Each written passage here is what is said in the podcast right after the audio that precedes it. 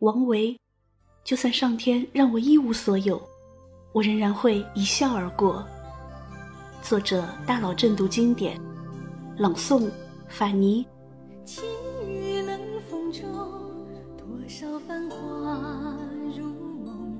曾经万紫千红，随风吹落。蓦然回首中，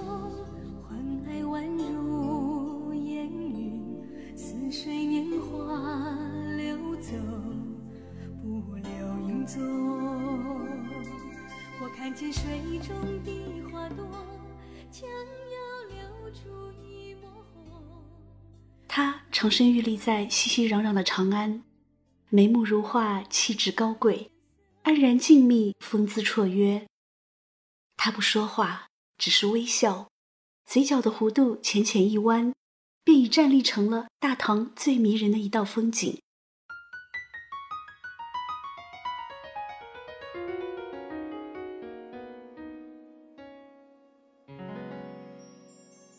上天的残忍，不是让你一出生就一贫如洗，而是先把这世间所有的荣耀和幸福都给你，然后再把他们从你身边一一夺走。王维，大唐著名的诗人、画家、音乐家，他给我们的印象永远是云淡风轻，不食人间烟火。然而，令人想不到的是，王维的人生竟会那样大起大落。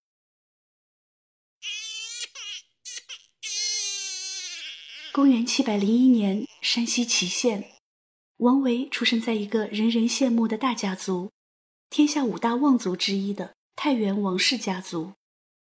他的母亲则出生于另一大望族——柏林崔氏。虽然那时他们的家族已经走向没落。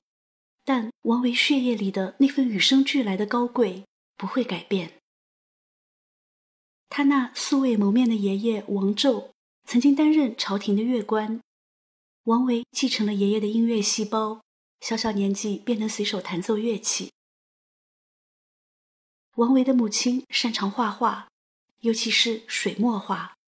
王维经常拿起毛笔学着母亲画画，一画就是一整天。王维的父亲王楚莲很重视儿子的教育，他亲自教儿子学习诗文。就这样，小小的王维得到了全方位的培养。然而，如此现实安稳、岁月静好的日子，在他九岁那年一去不返。他的父亲因病去世了。你看，上天先给了他一个人人羡慕的家。然后又安排他少年丧父，这便是王维在一生中经历的第一次大悲。不过，即使遭遇如此变故，王维的母亲也从来不在孩子面前流露内心的悲伤。她遣散家奴，变卖家产，带着王维和王维的四个弟弟、一个妹妹，一起回到了娘家蒲州。在蒲州。王维的母亲生活的依然淡定从容，她每天拜佛念经、刺绣，还把绣品拿出去卖，以补贴家用。同时，她一直没有放弃对孩子们的教育。就这样，尽管没了父亲，但是几个孩子仍然健康的长大了。王维每天在家门外摆摊，卖他自己画的画，比他小一岁的弟弟王静。则经常帮人写文章赚取稿费。有一回，有个人来给王静送稿费，却错敲了王维的门。王维笑着指着对面的门说：“大作家在那里呢。”哦，我们熟知的“作家”这一称呼，竟来自王维少年时的一句玩笑。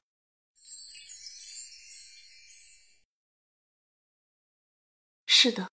那时候的王维和其他少年没有什么两样，他会开怀大笑，也会悲伤哭泣，普通人有的喜怒哀乐，他一样拥有。十五岁时，王维去京城应试，他豪爽地写下“新丰美酒斗十千，咸阳游侠多少年”。在东都洛阳，王维亲眼目睹了开元盛世的繁华，怀着复杂的心情记载了“画阁朱楼竞相望，红桃绿柳垂檐巷”的奢侈生活。重阳节时，他看到别人家都在登高，而自己却孤身一人，不禁黯然神伤，提笔写下：“独在异乡为异客，每逢佳节倍思亲。遥知兄弟登高处，遍插茱萸少一人。”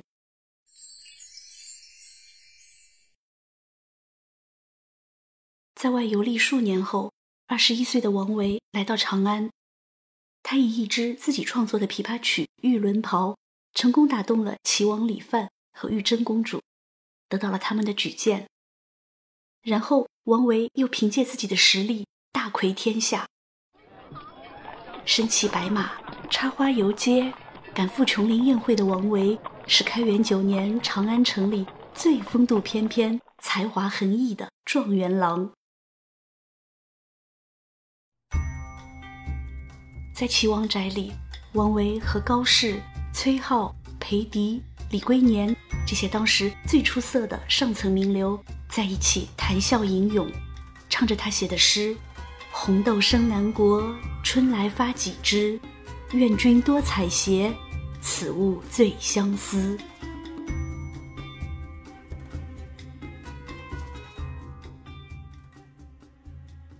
若有客人从家乡来到长安拜访，王维会迫不及待地询问：“君自故乡来，应知故乡事。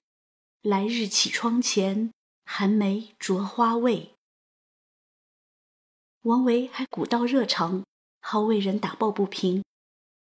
话说唐玄宗的大哥宁王李宪风流好色，凭借自己的权势，霸占了卖饼人美貌的妻子。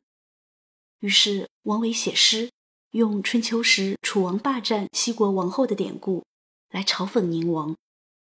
莫以今时宠，能忘旧时恩。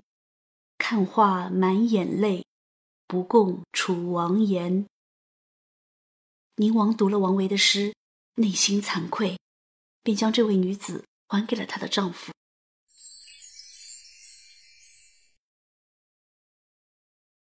王维是那样优秀。他弹得一手好琵琶，画得一手好画，写得一手好诗。王维意味着品味。长安城的显贵们都以能请到王维来家里做客为荣。然而，就在这个大好青年生龙活虎、意气风发的时候，上天却狠狠地向他泼了一盆大大的冷水。当时，王维的官职是太岳丞。主要负责排练皇家音乐和舞蹈，这项工作对精通音律的他根本构不成挑战。但才当上太岳丞没有多久，王维竟被贬官了。罪名是在彩排五方狮子舞的时候，王维私自看了伶人舞黄狮子。原来黄狮子的“黄”和皇帝的“皇”谐音，意味至尊，因此黄狮子只能为帝王欣赏。只有在皇上到场的情况下，才可以舞动。就这样，王维被贬为冀州司仓参军，不得不离开帝都长安，去遥远的冀州做一个管粮库的管理员。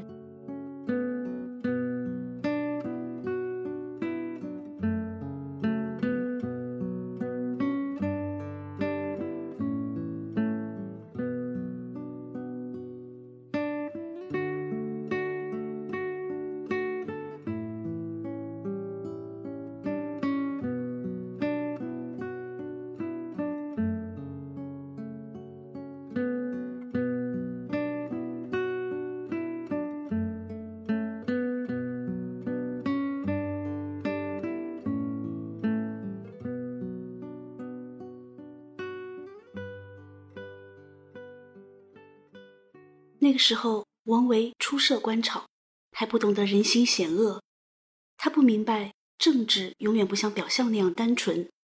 他被贬官的原因，可能不止私自看伶人舞狮子这么简单，更深层的原因或许还有：皇帝对他和齐王走得过近的防备，宁王心里对他的记恨，同僚对他的嫉妒。无论如何，这次贬官深深的伤害了这个聪明敏感又满腔热诚的贵族青年的自尊，也影响了他诗歌创作的风格。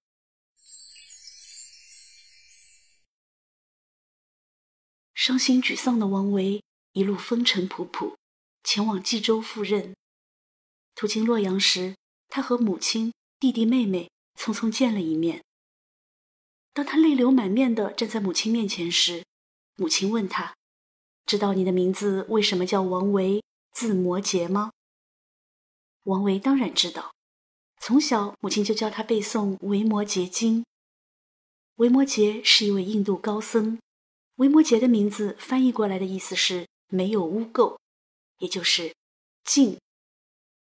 母亲把维摩诘的名字拆开来给他命名，是想告诉他，只有内心清净，才能心灵平静。从而达到人生最高境界。可是王维不明白，这样的清静和平静，要如何才能做到呢？正当他蹙着眉头陷入沉思，母亲微笑着在他的手心里写下了一个字。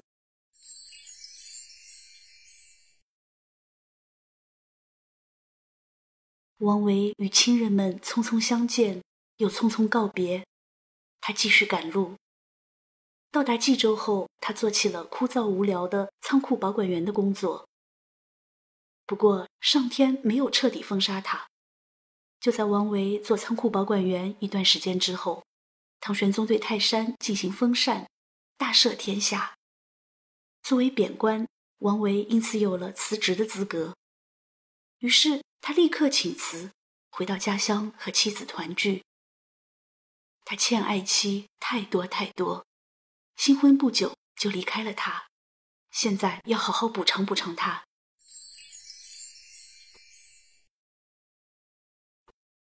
王维的妻子聪慧温柔，善解人意。王维作诗，妻子相和；王维画画，妻子品评；王维鼓瑟，妻子吹笙。红颜知己，琴瑟和鸣。人世间最幸福的事情莫过于此，而且上天又送来一个好消息，妻子怀孕了，而立之年的王维终于要做父亲了。他那颗曾经从天堂坠入地狱的心，如今被喜悦填满。此时，即使拿宰相的职位来换取这平凡的生活，他也不会愿意。然而。上天不仁，以万物为刍狗。就在王维满心欢喜的等待小生命的诞生时，灾难突然降临，他的妻子因难产而死。一瞬间，妻子和孩子都没了，上天一下夺走了两条人命。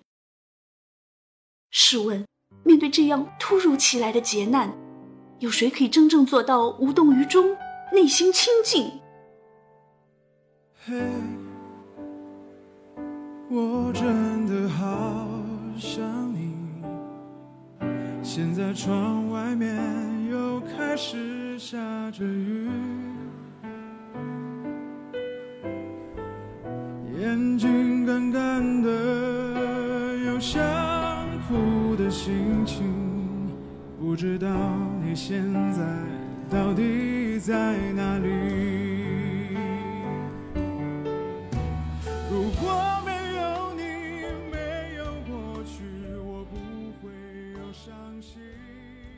中年丧妻，老而无子，此后三十年，王维一直独居，终身不娶。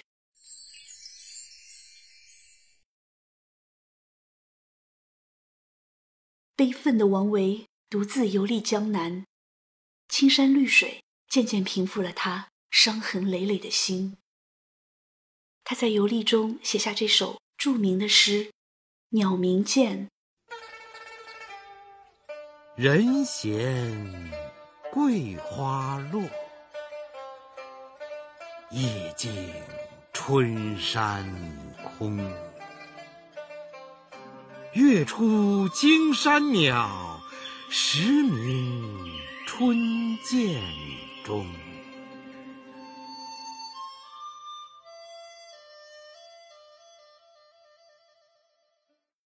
深山之中，鸟鸣声声，但若非心灵宁静、远离世俗之人，又怎能于喧嚣中感受到一份真正的宁静呢？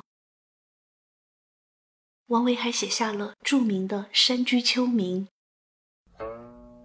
空山新雨后，天气晚来秋。明月松间照，清泉石上流。竹喧归浣女，莲动下渔舟。随意春芳歇，王孙自可留。”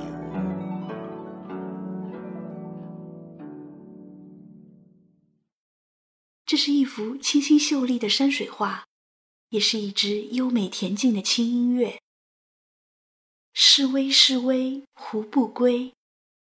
还是归隐山林吧。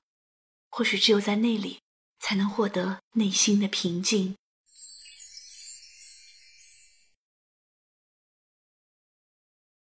就在王维对官场心灰意冷，对生活不抱希望的时候，他听到一个振奋人心的消息。贤明正直的张九龄出任宰相。三十五岁的王维按捺不住内心的激动，立即给张九龄写了一封信，表达了自己愿意追随他为国效力的愿望。张九龄立马提拔了这个国家一级人才，任命王维做右拾遗。右拾遗这个官职虽然不大，但可以接近皇帝，升迁的机会很多。王维不负张九龄的期望。官越做越大，从八品的右拾遗，一直做到正五品的给事中，成为张九龄的左膀右臂。值得一提的是，在张九龄府里，王维遇见了孟浩然。人世间有一种相遇，但曾相见便会相知。王维和孟浩然的友谊便是如此。自陶渊明开创田园诗派以来。正是王孟二人把山水田园诗发展到顶峰，从此无人可以超越。王维在辋川山谷买了一所别墅，这所别墅原是诗人宋之问所有，那里有山有湖有林有谷。王维亲自规划每一处建筑，亲自设计每一个细节，他要把这里建成自己心中的世外桃源。王维的生活似乎开始顺风顺水，然而此时坏消息传来，张九龄被贬官了。原来啊，张九龄看出安禄山有篡权的野心，可唐玄宗却信任安禄山，认定张九龄陷害忠良，于是张九龄被罢相，逐出京城。张九龄的离去，使王维对官场失望透顶。他不顾形势凶险，给被贬荆州的张九龄写下文字：“举世无相识，终身思旧恩。”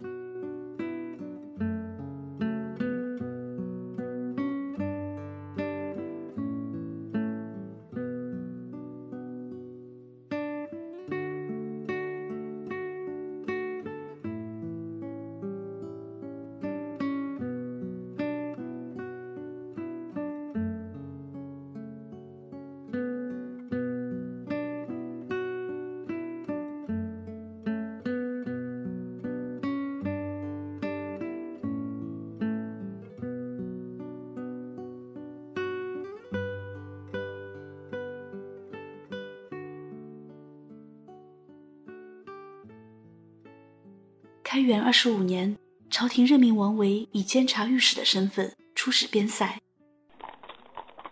大漠里，一排马车的车辙像一条蜿蜒的蛇，在缓缓地向沙漠深处延伸。坐在车里的王维内心充满悲伤。一直以来，仿佛有一双无形的手操控着他的命运。每当他对人生充满希望的时候，他都会遭遇不幸。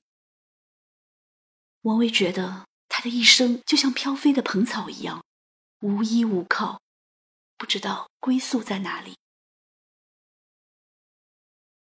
忽然，一条长河出现在眼前，那圆圆的落日在平沙莽莽黄入天的沙漠里，是如此荒凉又如此温暖。而远处的一道孤烟，像一把利剑，直指苍穹，令人震撼。王维呼吸急促，心跳加快，他要画，他要把这份荒凉和孤独、温暖和震撼画下来。他画下来了，他真的画下来了，而且他还为这幅画配了一首小诗：“始至塞上，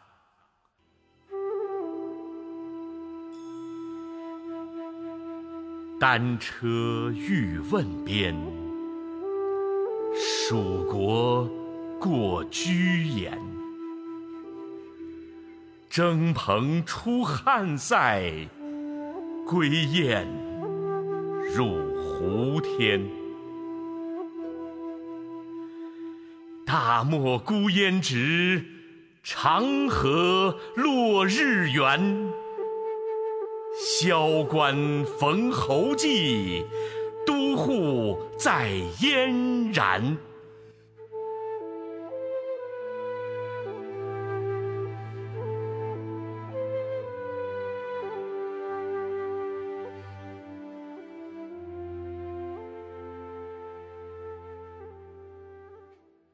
王维陶醉在这壮美的景色里，他不知道还有一个更大的惊喜在等着他。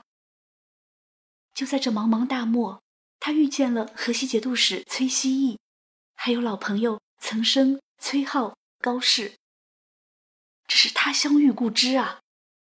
尽管边塞酷寒难耐、风沙蔽日，但也比朝廷上如履薄冰、勾心斗角不知道强多少倍。王维和老朋友们一起打猎、追鹰逐兔，一起骑马出行，饱览边塞风光。王维觉得这里的生活每天都是崭新的，他从来没像现在这样活得如此恣意。好想一辈子都留在这里呀！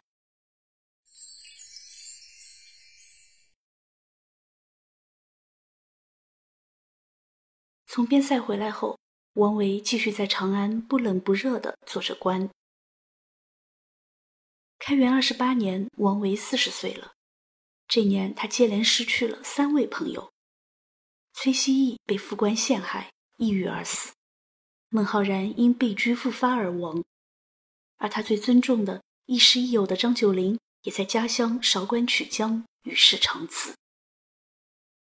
经历了人生无常的王维，心灰意冷。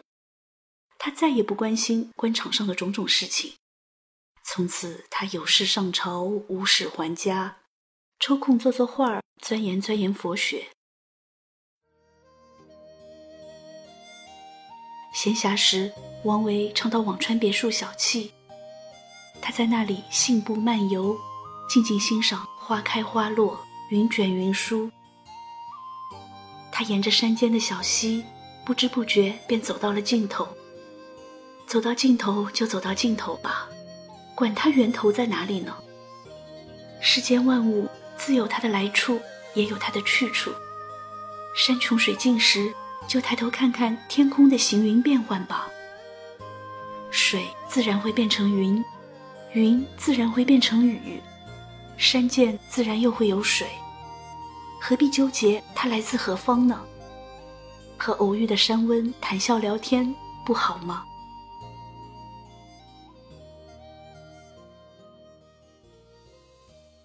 中年后的王维越来越留恋辋川别墅，那里是他的心灵栖息地，也是他的世外桃源。他会在有月亮的晚上弹起古琴，周围的竹子随风发出飒飒的响声。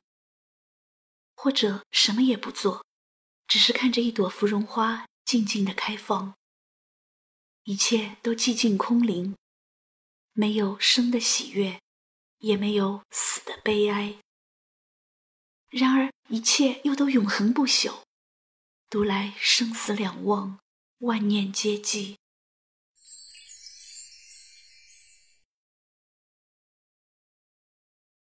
数年后，王维的母亲去世。从那以后，王维更是一心念佛，绝少过问世事。所有人都羡慕他身居高位，风光无限。可他们怎知，王维在意的只是内心的平静。他是真正做到了大隐隐于朝。不过，这份平静还是在他五十六岁那年被打破了。这次。上天在王维的心上狠狠剜了一刀，还撒上了一把盐。原来在安史之乱中，被俘的王维硬是被安禄山任命为伪官。尽管皇帝知道原委后原谅了他，但一直洁身自好的王维还是不断上书要求辞官出家。他甚至还写下“晚年唯好静，万事不关心”的诗句。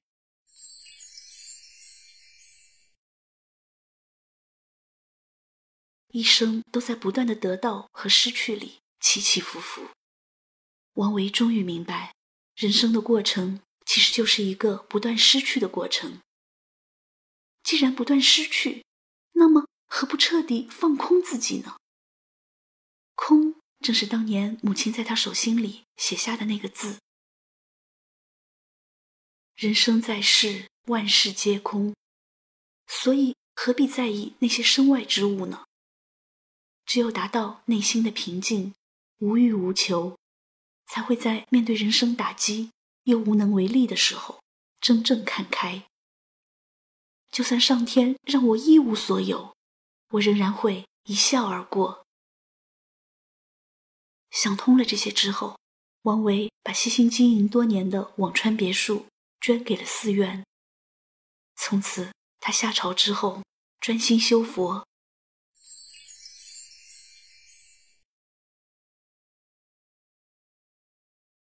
六十岁时，王维官至尚书右丞，他站上了人生的顶峰。然而此时，上天却要夺走他的生命。上元二年，王维逝世，临终前，他从容的写信和各位好友告别，然后平静的微笑着离开了这个世界。如果说李白是盛唐一匹脱缰的野马，他的狂傲不羁是每个后世人心中脱离藩篱的一个梦，那么王维便是一颗温润光洁而又细腻的珍珠。他原本是大海里的一个蚌，拥有华丽的外壳，可是沙子却要不断的侵入他的身体，他的灵魂。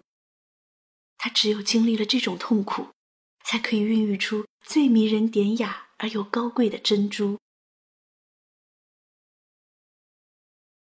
王维是诗人，也是画家、音乐家。苏轼曾说：“为摩诘之诗，诗中有画；观摩诘之画，画中有诗。”王维为后世留下了《山水论》《山水诀》等绘画理论著作。他独创的泼墨画法对后世影响很大。他在绘画中处理人和山水的画风。更是深深影响了一代又一代人。此外，王维在音乐上也颇有建树。他能仅凭一幅画里每个人手拿乐器的姿势，就断言其所演奏的曲目。这份天赋令人啧舌。是的，这就是王维。他长身玉立在熙熙攘攘的长安，眉目如画，气质高贵。安然静谧，风姿绰约。他不说话，只是微笑，嘴角的弧度浅浅一弯，便已站立成大唐最美丽的一道风景。经历了人世的大繁华，而后又一无所有。他倚杖柴门外，临风听暮蝉，不慕荣华，不求富贵，只求心灵的安宁。他的思想是那样的清净，心灵是那样的平静。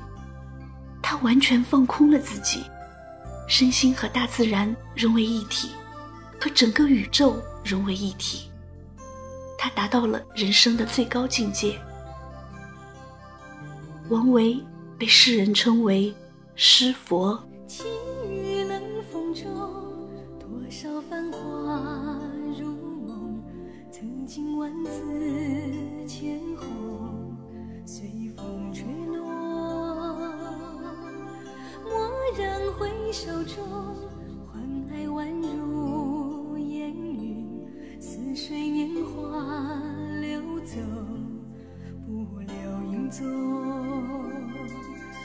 见水中的花朵，将要流出一抹红，奈何辗转在风尘，不再有往日颜色，我看见泪光中的我，无力留住些什么，只在恍惚醉意中，还有些旧梦。